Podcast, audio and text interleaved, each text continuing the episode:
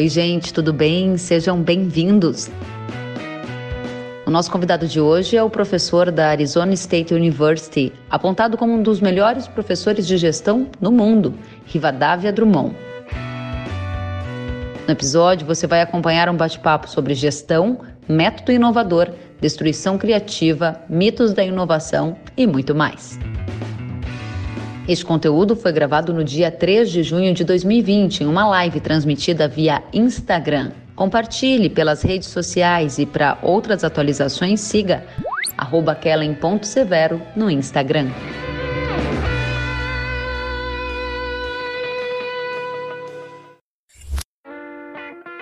Professor, muito boa noite, seja bem-vindo. Oi, Kellen, tudo bem? Obrigado, boa noite aí para vocês aí no Brasil, né? Boa tarde para mim ainda, né? Aqui são três horas da tarde. Nossa, realmente aí é cedinho. Aqui a gente está terminando mais um dia e queremos já começar com você para tratar dessa nova economia. Sei que o senhor estuda muito gestão, inovação, transformação digital e tem uma série de mudanças acontecendo. Qual o mais importante destaque para a gente iniciar? Olha, é, é, é, recentemente todo mundo me pergunta sobre o novo normal, né? Depois da pandemia, eu falo que vai ser o novo anormal, né? E, e todas as previsões que eu fiz, eu, eu, tenho muito medo das previsões. Deve ter visto aí no, no nosso último papo lá no, no que a gente fez sobre o, o, astrólogo evidente João Bidu, né, que perguntaram para ele como é que seria 2020, ele disse que vai ser um ano bastante leve, né? E a gente está vendo o que aconteceu. Eu vejo mudanças em várias frentes, não quero falar de, de com certeza, mas quero falar de, de vamos olhar para alguns cenários. Por exemplo, eu acho que a educação mudou radicalmente e a mudança na educação, por exemplo, é imparada.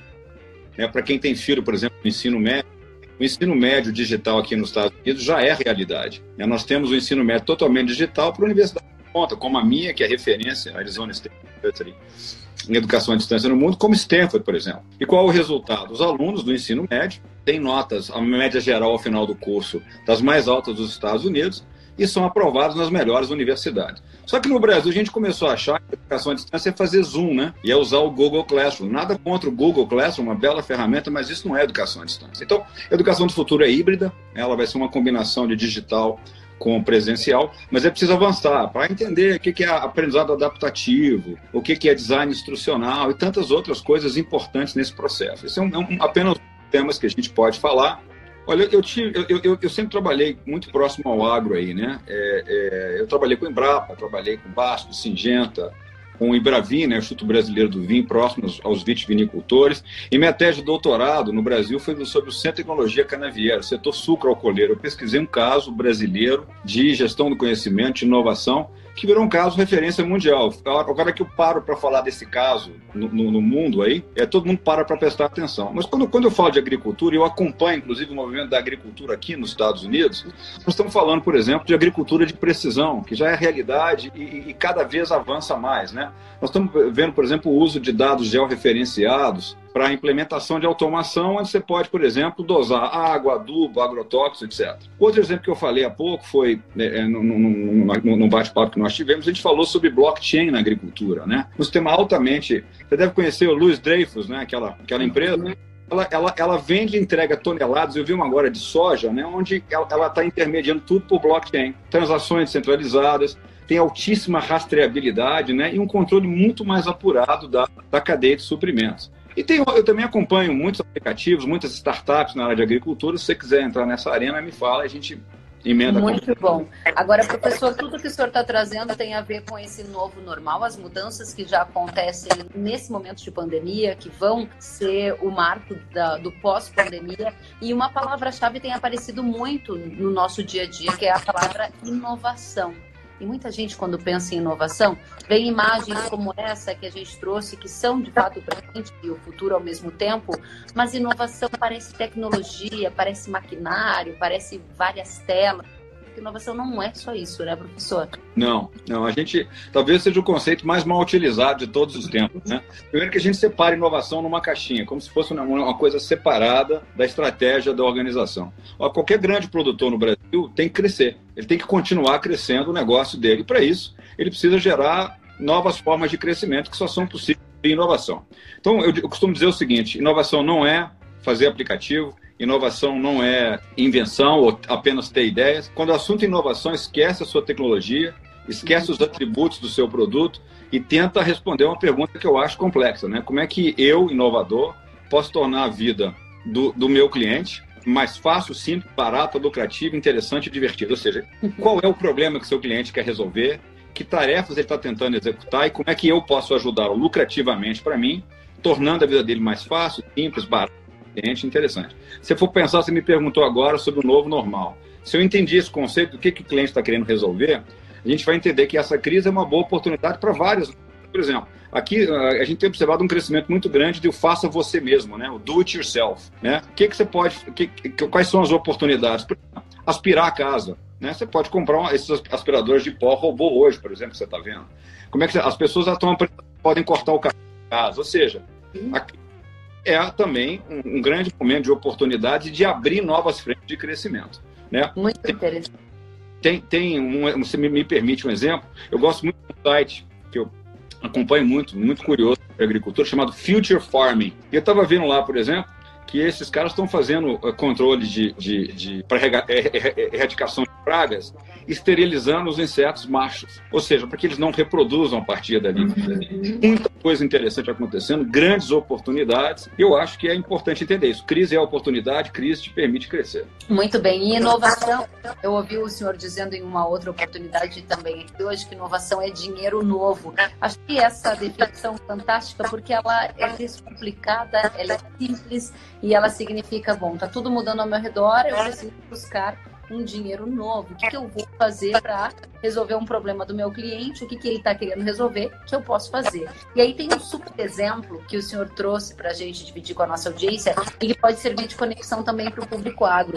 Eu vou colocar aqui para o senhor nos contar um pouquinho sobre o que essa imagem trata e qual é o ponto que o senhor gostaria de chamar a atenção que tem a ver com as novidades que já estão em curso, não é? Bacana, essa, é uma tendência cada vez mais clara. Eu falei de blockchain na agricultura, por exemplo, uma forma de você continuar eliminando intermediários. Tem outros exemplos por, é, que eu gosto muito de falar, agricultura na Índia, por exemplo. Os produtores se organizaram em redes por smartphones, por exemplo, para encontrarem melhores mercados que pagassem melhores preços pela sua safra e eliminar o que eles chamam lá de coiotes no meio do caminho.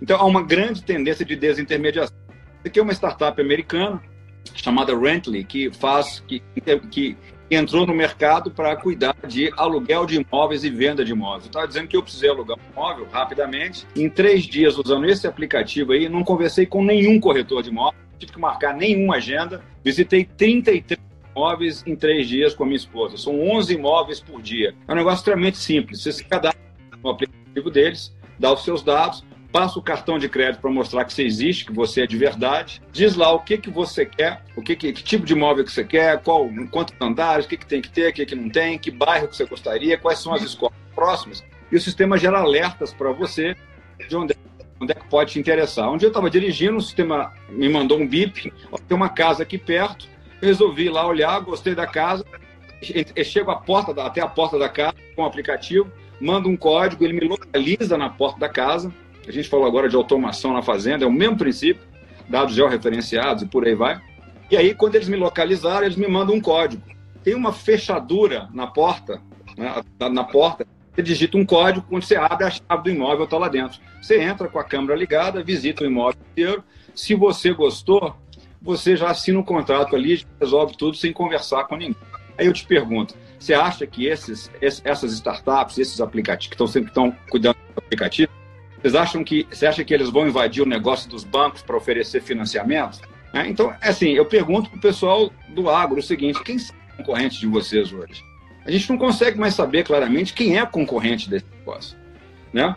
Uhum.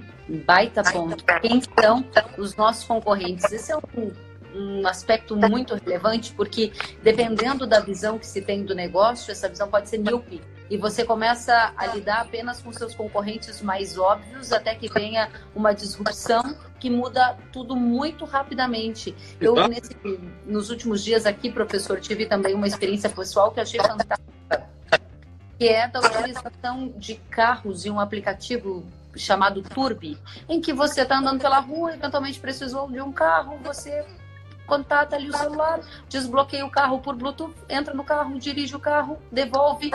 você paga um preço que é super ok, uma praticidade fantástica, e isso, assim, já é vida real.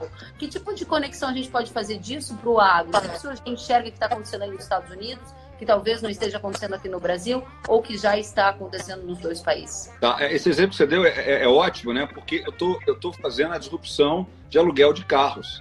Quer dizer, como é, que eu alugava, como é que eu alugava carro antigamente? Tem que ser um contrato de no mínimo 24 horas, não é isso? eu às vezes não consigo estacionar nos grandes centros. Isso aí resolve um problema do cliente de forma diferente. Eu estou andando numa cidade que eu estou visitando, preciso de um carro, está parado ali, entrei no aplicativo, eu entro, dirijo por uma hora, duas horas, paro em outro ponto, está entregue e pago pelo tempo que eu consumi. Olha, é, é, olhando para esse tipo de aplicação e, e, tentar entender qual é o problema que o cliente quer resolver, eu gosto muito da indústria de, de, de é, eu gosto muito de falar com os vitivinicultores, né? Por isso que eu citei o Ibravin aqui, com os vários desafios que o Ibravin tinha de inovação na época. Mas eu visito muito aqui nos Estados Unidos a indústria é, é, vinícola aqui na Califórnia, né? E acompanho como é que os caras fazem a gestão da fazenda, né? Da propriedade, do plantio, da colheita, etc. Tem uma, um, um, um app também muito parecido com esse chamado AG G-Code. O que, que esse AG-Code faz para esses, esses agricultores? Ele faz toda a gestão do processo deles, do plantio à venda do vinho. Então, rastreia a colheita, colheita, monitora condições de campo, dá informações sobre maturidade da uva. Olha que coisa interessante. E com isso, o, o, o produtor pode gerenciar o uso de fatores de produção e seu custo de produção. Ou seja, e principalmente aqui no, no, caso dos Estados Unidos, o uso da mão de obra, né, que é um fator muito preponderante no, no, na, no custo total desses, desses sujeitos. Né? Uma outra coisa que eu vi aqui, que a gente, a gente eu tinha, acho que tinha comentado com você, dá uma olhadinha depois um negócio chamado Bright Farms. Esse Bright Farms é uma das coisas interessantes. Minha mulher é muito ligada na questão: olha, eu quero comprar de agricultura sustentável, eu quero comprar produtos sem agrotóxicos, eu quero valorizar a produção local aqui dos, dos fazendeiros, dos agricultores do Arizona e tal. Então, esse Bright Farms sacou essa demanda, olha o negócio da oportunidade, né? Que problema o cliente quer resolver? E o que, que essa Bright Farms faz? Ela simplesmente ela cria estufas e galpões que simulam condições de agricultura desses grandes centros Aqui no subúrbio onde eu moro tem um. E eles abastecem os supermercados que têm essa proposta de valor, como aquele que a Amazon comprou, o Whole Foods, por exemplo. Uhum. Outro famoso chamado Sprouts, né? Então, assim, esses exemplos que você acabou de dar para a indústria de aluguel de automóveis, a gente vê aqui aplicado localmente por agricultores que estão trabalhando a automação de suas propriedades. Super bacana, e eu estou me lembrando de um outro exemplo que vi nessa semana e que fiquei realmente é, encantada um pesquisa de um profissional da McKinsey, uma das maiores consultorias do mundo, uma foto de uma saca de milho, semente de milho, sendo vendida no site da Magazine Luiza. Eu achei um exemplo fantástico da falta de intermediários que a gente vai ver de agora em diante, em que o produtor, o demandante, entra no site da Magazine Luiza, entra no site da Amazon ou qualquer outra grande plataforma online, faz a compra, tem ali uma expectativa de segurança de receber o produto e a lógica do negócio, professor, está transformada. É, é isso mesmo. E aí a gente vai entrar em outras, outras questões, assim, o que, que é o novo normal? Comércio online é a realidade. Qual a ação que mais cresceu na Bolsa Brasileira em tempo de pandemia? Magazine Luiza, né? Então, que, talvez você não elimine todos os intermediários, mas você vai eliminar vários intermediários. Outra coisa, para os grandes é, é, é, é proprietários, para os grandes do agro brasileiro, transformação digital não dá mais para fazer padinho digital ou gambiarra digital. Eu tenho que encarar seriamente que para continuar sendo o agro mais eficaz do mundo, exemplo no mundo inteiro, etc, etc, eu preciso então seguir o custo da história e implementar inovações que aumentem a minha atividade, meu lucro, a minha eficiência, etc. É, Estava até fiz uma fala há pouco, é, me pediram para fazer em português na em Barcelona, no Fórum Brasil-Espanha, e eu falava isso, tinha gente do agro lá, né? E gente de implementos também, tratores, John Deere, etc., falava assim: ó, acabou o puxadinho digital e a gambiarra. E a moça que traduzia para o espanhol e para o inglês não sabia como traduzir gambiarra. Traduzir. Realmente é uma palavra bem complicada. Agora, professor, eu quero trazer um pouco mais a nossa audiência para o nosso bate-papo. E o Andrade pergunta: é, distribuição de insumo, como fazer para se diferenciar no mercado entre os distribuidores? Eu, eu queria perguntar para. Eu acho que a pergunta é sensacional, sabe por quê? Porque ela revela que eu conheci gente no, no, na época do Centro de Tecnologia Vieira e acompanhava as pessoas que faziam a transferência da tecnologia no campo. Uhum. Ou seja, eu desenvolvo a inovação, mas eu tenho que ir para o campo traduzir. E eu observava, eu quero aproveitar a pergunta que é muito boa para dizer o seguinte: os caras que estavam preocupados com novas frentes de crescimento, eles tinham um caderninho no bolso eles iam para a fazenda fazer a transferência e anotavam tudo que os surpreendia. Eles anotavam opiniões lá do empregado, do fazendeiro que tinha problema. Tinham várias oportunidades para novas inovações e novas frentes de crescimento. Então eu pergunto aí, quem é, quem é que perguntou? O Andrade. Aí eu pergunto para o Andrade o seguinte: qual foi a última vez que você saiu do seu escritório para ir conversar com gente estranha? Qual foi a última vez que você foi visitar um cliente e ouvi-lo com transparência? Qual foi a última vez que você foi ouvir o pessoal que está lá é é, é, é, é, fazendo as coisas acontecer no campo? Porque N insights vão aparecer daí. Ou seja, você pode ouvir para essa sua pergunta resposta de gente e deve ouvir de de gente que não pensa como você. Nessa, nesse, nesse, nesse, meu acompanhamento do setor da cana, lá do sucro alcooleiro, eu me lembro de, uma, de um negócio que apareceu na fazenda. Um, um sujeito perguntou assim para um pesquisador: como é que não dá para criar um implemento agrícola que lê o terreno? Porque a gente está aqui fazendo a colheita, vem muita pedra, tem morrinho e tal que atrapalha, a máquina emperra. O cara notou. E aí o CTC depois fez a promoção e acabou entrando no setor de implementos agrícolas também. Então, assim, a resposta para esse, eu não tenho a resposta especificamente sobre insumos, mas eu acho que o fato dele começar a fazer as perguntas, se surpreender e tentar gerar insights e surpresas conversando com as pessoas, é o primeiro passo que a gente chama lá do método inovador método inovador. Esperem, porque esse é um dos principais tópicos do nosso bate-papo que está recém começando.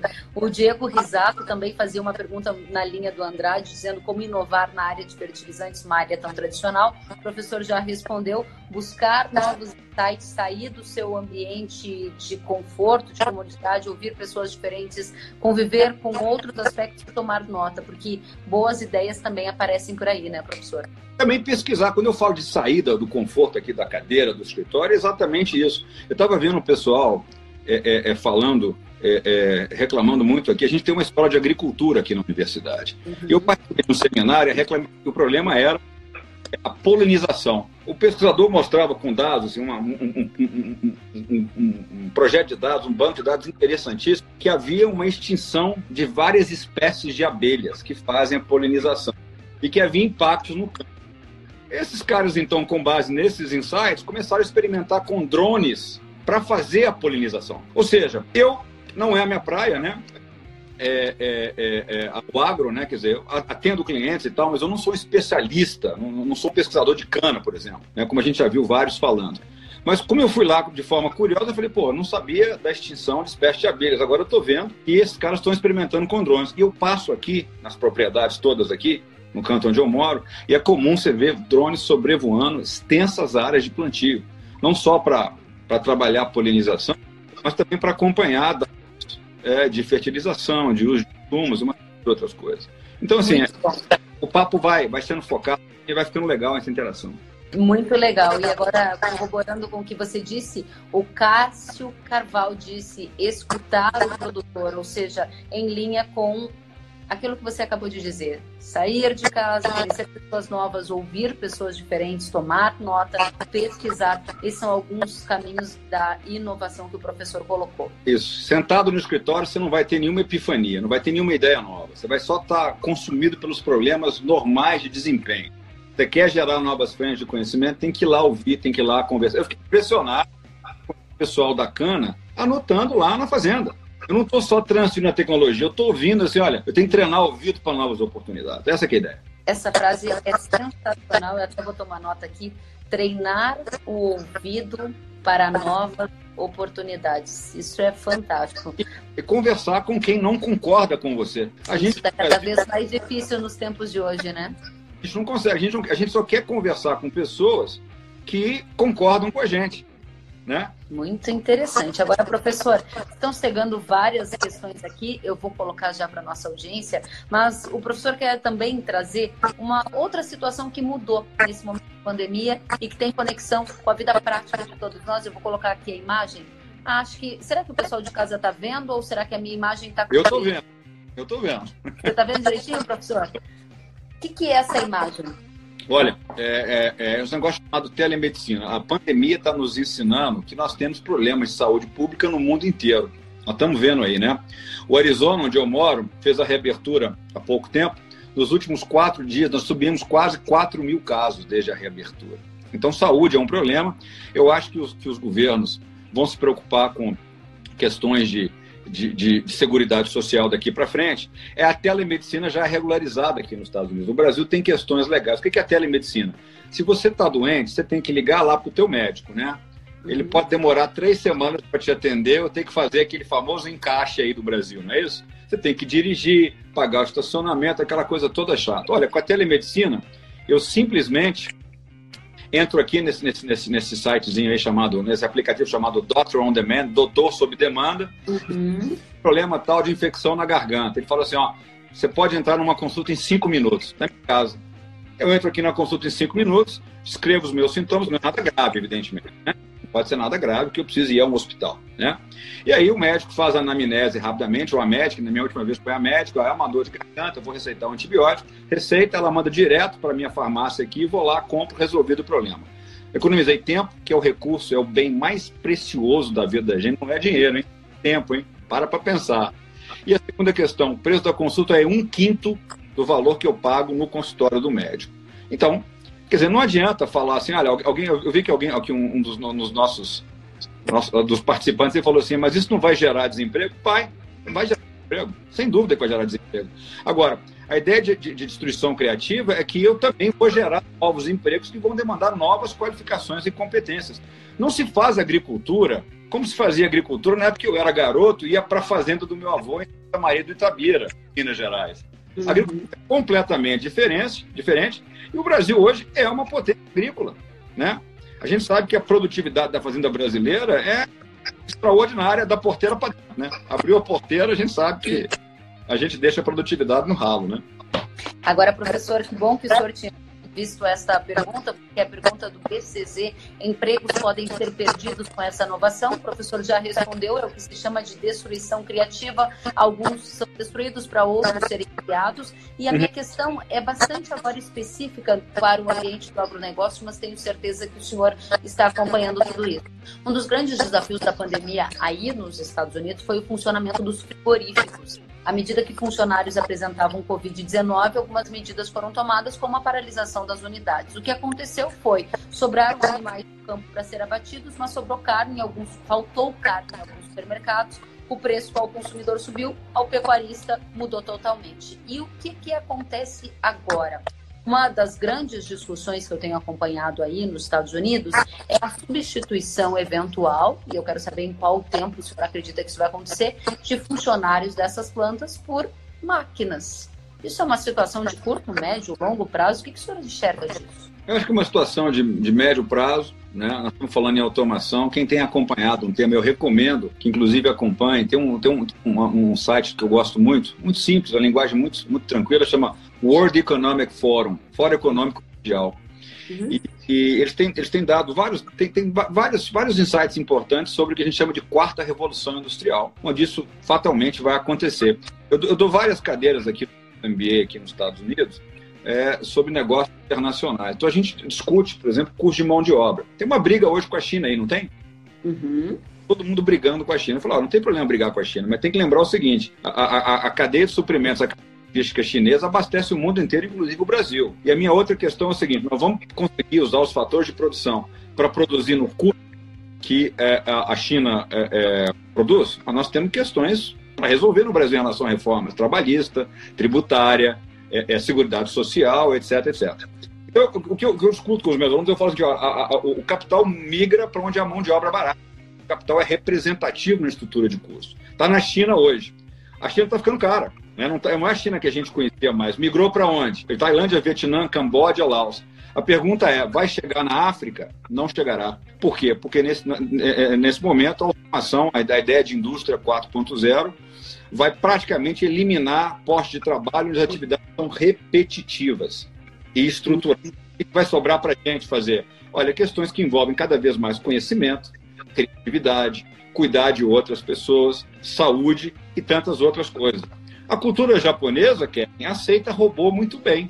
Será que a nossa no Brasil, você aceitaria é, é, ser tratada quando você tiver na sua terceira idade por um robô? Temos dúvidas, mas no Japão é uma coisa normal, acontece, você interage com robôs permanentemente. Eu acho que isso não tem volta, quer dizer, ficar resistindo em relação à inovação, dizendo que não vai acontecer, não vai me atingir, é bobagem. Só para finalizar, Tesla, todo mundo gosta de falar de Tesla, né? Todo mundo adora falar isso. A Tesla está em que negócio? Carro elétrico? Ou ela está no negócio de, de armazenamento de energia? Ou ela está na questão da produção de energia? Nós não sabemos. Então, assim, o que nós estamos vendo é uma automação crescente e quem não se qualificar, quem não investir em conhecimento, vai perder o trem da história, né? Nós estamos conversando com quem sobre pandemia no Brasil. A gente não quer mais ouvir político. Eu não quero mais ouvir a guerra de São Paulo, com o Rio de Janeiro, com, com o governo federal. As pessoas estão ouvindo lá, não tem um biólogo aí que está falando muito bem, que está conseguindo muita atenção, esqueci o nome dele, acho que é Átila, né? Então a gente está procurando gente que tem conhecimento especializado para que a gente possa tomar as nossas decisões. E faltou carne aqui sim, tá? A gente ia ao supermercado. Olha aí, professor.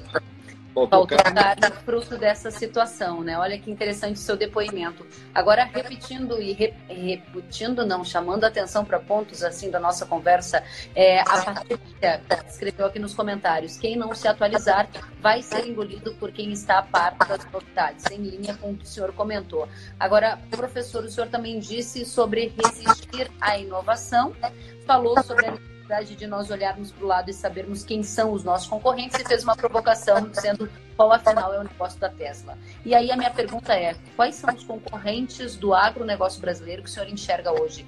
Que não são os concorrentes óbvios. Tem algum concorrente menos óbvio que o senhor chamaria a nossa atenção?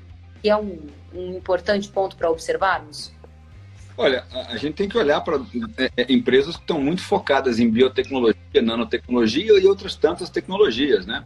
Porque a gente tem uma discussão que, tá, que acontece muito aqui nos Estados Unidos, é frequente, é a questão da proteína é, feita em laboratório, né? A proteína feita em laboratório tem apelos extremamente sexy para várias partes da população. Primeiro, que eu não, não, tenho, não tenho que fazer a matança de animais, né? Não tenho a, a, aquela coisa que quem já, quem já foi um frigorífico sabe o que eu estou falando. Quem conhece pecuária sabe o que eu estou falando. Você vai criar carne a partir de células de animais. Bom, isso aí você vai ter players não tradicionais produzindo carne. Né? Agora, em quanto tempo essa tecnologia é viável? Bom, eu acho que ainda está em estágios iniciais, acho que há muita conversa, muita desinformação no tema, mas eu, olharia para setores, para concorrentes não tradicionais. Será que as grandes empresas farmacêuticas vão se interessar por alguma coisa aí dentro? Né? Essas, essas startups nos Estados Unidos que começam trabalhando em algum tema específico, dentro de, de, de, da indústria farmacêutica depois migram para outro setor, eu acho que é importante monitorar aquele negócio da curiosidade. Né? Você precisa entender, você quer saber o que está acontecendo com o seu negócio, começa a olhar, começa a fazer perguntas. Muito bom, professor. E aí o Rodrigo Neiva acabou de dizer que, como sempre, está sendo um ótimo bate-papo. Rodrigo Neiva, obrigada pela sua audiência. Agora, professor, tem muitas perguntas e eu quero aqui já trazer uma das provocações que nós chamamos a nossa audiência, que é para o método inovador. Quero saber o que é o método inovador que a nossa audiência tem que tomar nota. Legal, assim, é, é, é, eu, eu, a primeira coisa que eu quero dizer é que inovação não é uma caixinha separada na sua empresa, né? Acho que a pior coisa que uma, uma empresa pode fazer é criar um departamento de inovação. Eu acho que você tem que ne negociar essa, essa questão. Bom, isso dito, é, é o, o, que nos pedem sempre aqui, e nós tivemos um grande aporte de um grande investidor do Vale do Silício na nossa universidade, para criar um programa para ajudar pessoas a fazer a inovação acontecer no dia a dia. Então a gente criou um método chamado Processo Inovador, que baliza um, novo mestrado que a gente fez, Kelly, que não tem sala de aula um mestrado sem sala de aula, um mestrado que acontece dentro do laboratório e os alunos passam por cinco etapas. Quem, quem, quem é, que, quem é que são os, os, os, participantes desse programa? Não são jovens, são profissionais de empresas como IBM, Honeywell, Amazon, aí tá, concorrentes, né? É, é, que podem ser agro, etc. São profissionais executivos dessas empresas e querem aprender um método para fazer a coisa acontecer mais rapidamente e com menos custo para a empresa. Então, tem cinco elementos para você ajudar esses executivos. A gente representa linearmente o processo, mas não é linear, tá? Não é um processo linear. Então a gente primeiro gerar insights. E a pergunta é: qual foi a última vez que algo te causou surpresa? Qual foi a última vez que você conversou com alguém que você nunca conversou e que te fez perguntas que você não sabia responder? Qual foi a última vez que você saiu do escritório para se surpreender? A segunda questão, segundo elemento é, do método, a gente chama, você gerou insights. Esse problema, os insights vão virar um problema e a questão é, esse problema, se você resolver, você vai conseguir ganhar dinheiro resolvendo esse problema? Você consegue monetizar o problema? Terceira etapa, a gente vai então construir a solução. Eu gosto da ideia de protótipos, que é construir soluções baratas para aprender rapidamente. Se o protótipo deu certo, o cliente aprova, você vai pensar no quarto elemento, que é o modelo de negócio, ou seja, como é que você leva isso para o mercado e ganha dinheiro com isso. Eu insisto, objetivo, qualquer organização é lucro. Ah, mas fundação é uma fundação sem fins lucrativos. Beleza, mas vocês não têm fim de prejuízo, tem? Então, vamos entender as questões. E a quinta questão é da escala, quer dizer, produzir isso em larga escala para poder atingir um número muito maior de pessoas. Aí, se você quiser, a gente pode rapidamente explorar cada tópico e exemplos de como fazer isso acontecer.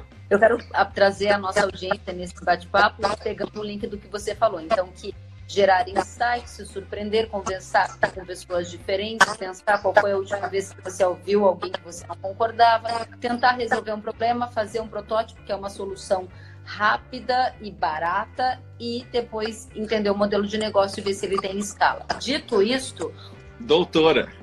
No imagina, estou tomando nota aqui como uma boa jornalista. E aí, a nossa audiência está perguntando aqui, o Roberto, se eu não estou enganado, errar faz parte da inovação? O senhor falou que não era linear. É isso que significa não ser linear é errar?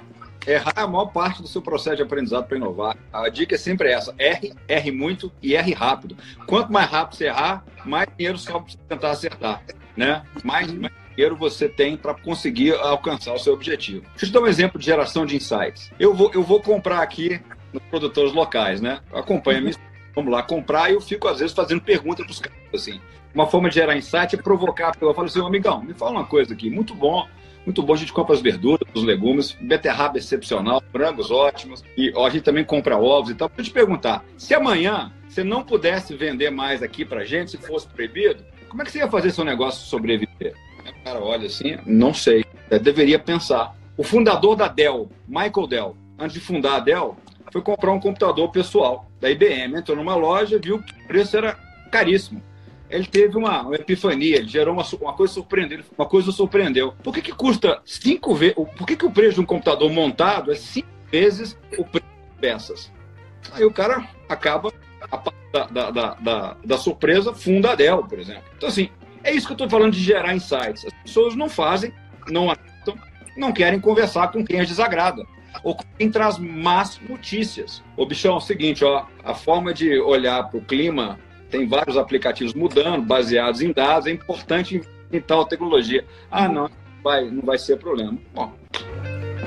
Sabe que eu vou trazer aqui um comentário do Ataíde. Ele disse poderosas contribuições. Preciso ouvir muitas vezes para observar, absorver.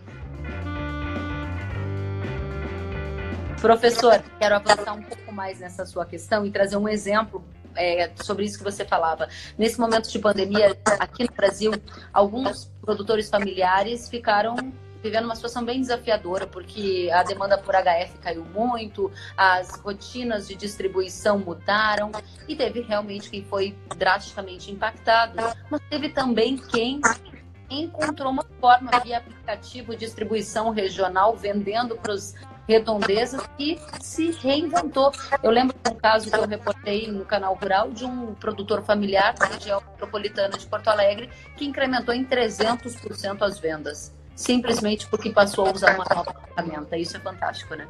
É, é, eu estou dizendo, né? Quer dizer, a primeira questão é gera um... A segunda questão é esse problema que eu percebi. Eu tive uma paralisação na minha na minha cadeia de suprimentos, não consigo produtos, pontos de vendas estão com dificuldade. Quer dizer, se, se, eu, gerei insights, e se eu fizesse isso e isso? E se eu mudasse a loja de distribuição? Aí a segunda questão, problema, vale a pena ser resolvido? Se eu resolver, eu vou ganhar dinheiro com isso?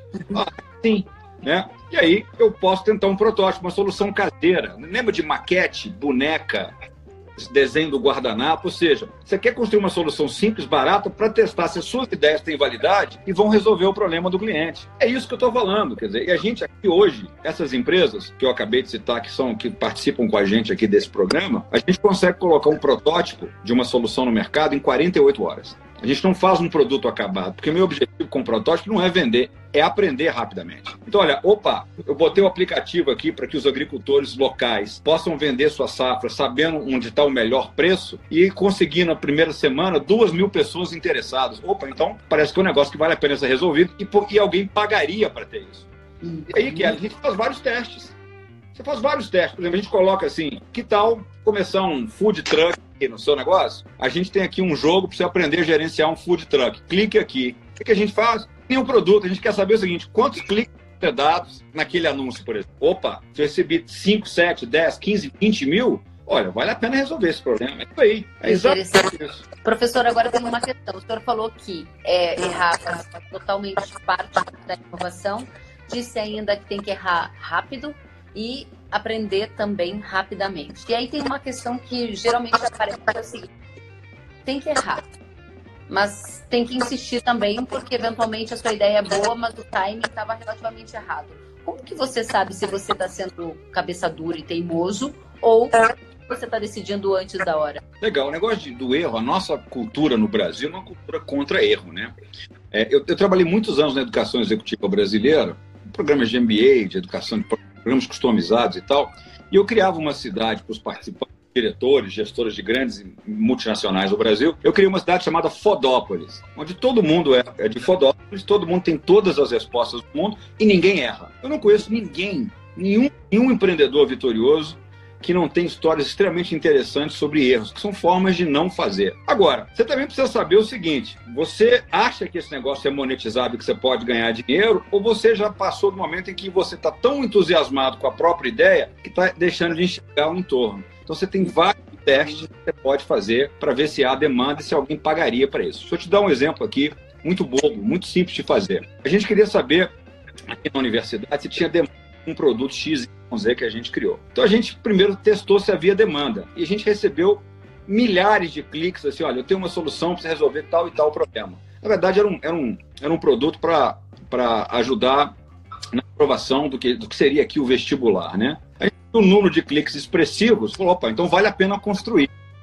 E aí, quando a gente fez um protótipo barato, com alguns exemplos de questão, para ver como é que usava a tecnologia que a gente estava usando, de aprendizado adaptativo, a gente deixou um espaço aqui. Quer a solução completa? Clique aqui. O cara clicava, tinha um espaço para ele colocar o cartão de crédito dele. Quando o cara colocava os quatro primeiros números do cartão, eu congelava o processo, eu não queria cobrar dele. Eu só, eu só queria saber se ele estaria disposto a pagar por aquilo que eu tenho a oferecer.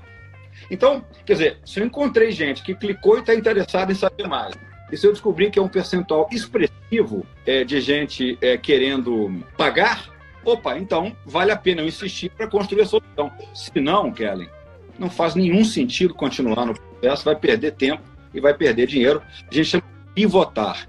E para gente que é criador, inovação é um filho, né? O produto é um filho. Você não quer matar o seu filho, cortar a cabeça dele mas você vai ter que pivotar e começar de novo. Olha que interessante, eu perdi o nome da pessoa que perguntou, mas ele quer saber se uma empresa, para todos participam da inovação ou escolhemos os melhores funcionários? Não, eu acho que eu, eu sempre recomendo ao RH que faça um processo de recrutamento amplo, ofereça possibilidade para todo mundo, deixe os critérios claros para a seleção, mas não concentre uma área. Por quê? Porque problemas organizacionais não respeitam barreiras funcionais ou disciplinares, ou seja, um problema de RH dificilmente é só um problema de RH. A organização não é uma coleção de caixinhas, né? E se você não fizer isso, você cria o risco de. Você cria dois tipos, duas categorias de cidadãos corporativos: os que trabalham para valer e os que se divertem na inovação opa, conflito aqui. É, eu, eu fui uma vez numa uma, uma, organização no Rio de Janeiro, pública, e perguntei assim, eu queria vir falar com o pessoal da área de inovação e pesquisa, aí o pessoal falou assim, ah, o senhor vai lá no Sambódromo? Aí quando eu ouço essas coisas, eu falo assim, ah, é, vou perguntar, mas por que, que é Sambódromo? É o seguinte, cara, aqui os caras da inovação são os caras no, do Carnaval do Rio de Janeiro, são os caras em cima do carro alegórico que fica mandando beijinho para todo mundo. A gente que trabalha somos os caras que empurramos o carro alegórico avenida. Ou seja, você criou o problema. Então, assim, eu recomendo recrutamento amplo, com critérios claros para proteção e, evidentemente, tem que ser um projeto vinculado a quem toma decisões na empresa. A situação não apoiar, esquece, tem pouca chance de ir para frente. Professor, quero então trazer aquela imagem que nós prometemos para nossa audiência e pedir que o senhor, já que vai ser um podcast, a gente vai só ouvir esse conteúdo, chama atenção para a gente de quais elementos nesta imagem. Legal, sei que eu tenho, eu tenho recebido muitos convites aqui para transformação digital, falar o que é transformação digital. E curiosamente, a maior parte das pessoas acha que transformação digital é tecnologia. Isso aí é, pra, esse é um livro muito interessante. Eu recomendo que vocês leiam. Saiu no Brasil, chama-se Transformação Digital, do David Rogers. Eu acho que vale a pena ler, tem vários exemplos muito legais. E esse é o modelo que o Rogers fez. A gente, a gente teve um seminário onde ele fez uma apresentação, eu assisti, foi muito interessante. Ele, ele mostra o seguinte: para quem quer transformação digital? Para as empresas que não nasceram digitais, como a Airbnb, como a empresa do, do, dos drones aqui das abelhas, como é, é, Instagram, o Instagram tantas outras. Então, assim, eu preciso me adaptar a uma nova realidade chamada digitalização. A gente falou um pouco sobre isso, Kelly, no, no outro papo que a gente teve, e a gente, eu, eu chamei a atenção para uma coisa. População mundial de 7 alguma coisa bilhões de pessoas. Nós temos no mundo 3,5 bilhões de smartphones. Para para pensar nisso. Ou seja, se você ainda não entendeu por bem que é importante falar de transformação digital, lembra que tem 3,5 bilhões de pessoas no mundo com smartphone. Né? Quando eu morava no Brasil, as pessoas que trabalhavam na minha casa, todas tinham smartphone. Ou seja, os seus clientes hoje estão, escrevendo sobre você, estão falando mal de você, da sua marca e reputação, estão falando bem ou mal do processo de compra e, e tantas outras coisas que a gente não está levando em consideração. Então, o, o meu objetivo, por exemplo, ao olhar para clientes em transformação digital, eu não quero mais fazer o cara comprar, mas eu quero fazer, eu quero inspirar a compra, eu quero trabalhar a lealdade, eu quero que ele seja advogado da minha marca. Então, só para te dar uma ideia, seja, não é só tecnologia e dados, eu estou olhando para clientes também, nós já falamos de competição aí, né? Quem são os seus, os seus competidores quando você vai para o mundo digital? A gente não sabe. A gente acabou de falar, quem é que vai competir com o agro? Eu falei, a indústria farmacêutica, eu estou aqui levantando possibilidades, não é isso? E aí, outros elementos como dados, né? Um livro delícia que eu recomendo que vocês leiam chama-se Todo Mundo Mente. Uhum. Uma tendência chamado dataísmo, né? A gente tem uma tomada de decisões baseada em dados. Um dado, nova moeda de competição. Você deve ter lido Sapiens, né, do Harari, onde ele fala que dados é a nova religião porque você, tá, você tem hoje forma né, nesse processo de capturar dados que estão estruturados e dados que, que não estão estruturados em e-mails e mídias sociais. Eu me lembro de várias iniciativas do canal Rural tentando compreender um novo cenário digital. Né? Acho que tinha lá o Lavouras de Algodão, não me lembro muito bem, mas era a ideia de tentar entender como é que eu posso usar dados de forma inteligente e criativa para gerar novas frentes de crescimento. Né? Enfim, acho que era mais ou menos isso aí. Muito bom. E, professor, corroborando o seu ponto, dado como moeda de competição, dados estruturados. Quero aqui trazer um case da linha de crédito, né? Hoje o crédito no Brasil, ele é um crédito personalizado também. A taxa de juros é personalizada. Isso significa que quem, em tese, tem mais dados estruturados para mostrar a situação financeira, a produtividade de lavoura e consegue comprovar, aquele é um uso prático do dado para se converter em uma vantagem competitiva, que eventualmente pode ter uma taxa de juros menor. É, esse é o problema da concessão de crédito do Brasil, né? Por causa de meia dúzia de picaretas que não, que não pagam, o juro é alto para todo mundo. Não faz o menor sentido um negócio dele. Há muitos anos nos Estados Unidos você tem um score individual, né? Se você é bom pagador, você tem juro barato. Se você é mal pagador, o juro para você é mais caro ou inexistente. E hoje, está nas fintechs brasileiras, né? o tanto de inovação nas fintechs hoje em termos de pagamento, né, em termos de financiamento, é, é, inclusive aconselhamento aos clientes, ou seja, eu vou te ajudar aqui, ó, vamos reduzir a dívida do cartão de crédito. Você também pode investir, ou seja, tem muita gente aproveitando para testar novas ideias no mercado e é daí que saem empresas como Nubank, por exemplo, né? Uhum. Muito bom. Professor, vou fazer aqui um exercício de rápido resumo de várias questões importantíssimas que o senhor trouxe e com certeza, assim como a nossa audiência disse que vai ouvir de novo esse conteúdo, eu também vou. Agora, alguns pontos principais: treinar o ouvido para novas oportunidades, buscar insights em situações diferentes das usuais, entender que a inovação é um dinheiro novo e que a transformação digital não é só tecnologia e nem dados. Ela inclui lealdade, inclui entender quem são os nossos competidores e estar ávido para aprender rapidamente. Eu acho que com essas informações a gente já saiu daqui bem melhores para esse competitivo. Professor, abre espaço para a sua mensagem final. Olha, é, é, eu, eu, sou um otimista por, por natureza, né? É, nós estamos passando por uma fase muito difícil, como a pandemia, né? Eu, particularmente, sempre ouvi os alertas, sempre lia a comunidade científica, mas nunca esperei que eu fosse viver isso, né? E fico vendo aqui o impacto, por exemplo, na vida da minha esposa, na vida da minha filha, né? E, e mas, mas sendo um otimista, eu acho que nós resolvemos, como humanidade, problemas que achávamos que eram, eram impossível, impossível de ser resolvidos, né? E eu continuo acreditando que a gente vai é, superar isso que está acontecendo, isso vai passar, nós vamos resolver. E, e, e, continuo colocando a minha fé na produção de conhecimento, na ciência. E eu espero que a gente no Brasil, Kellen, pare de promover as pessoas erradas. E a gente passe a dar valor às pessoas que estão produzindo ciência, produzindo conhecimento, que têm histórias de vida bastante interessantes, porque assim, eu, eu acho que o Brasil tem tudo para dar certo. E a minha pergunta é por que que a gente gente não, não se tornou uma potência mundial até hoje. Tem muita gente boa, então vai passar, fica tranquilo, fica tranquila. A gente vai resolver essas questões. Agora, teremos novos desafios pela frente, para os quais aprendizado contínuo e conhecimento serão fundamentais para resolver problemas cada vez mais complexos. Professor Drummond, muito obrigada pela experiência, pelo conhecimento, pela oportunidade de levar esse conteúdo de alta qualidade para nossa audiência. Fica aberto o canal para a gente repetir mais e mais vezes. Obrigada e uma boa noite. Obrigado, boa noite. Prazer falar com vocês. Tchau, tchau.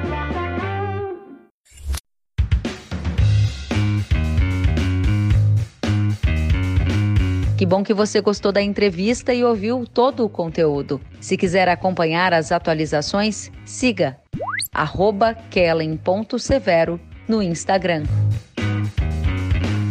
Até a próxima!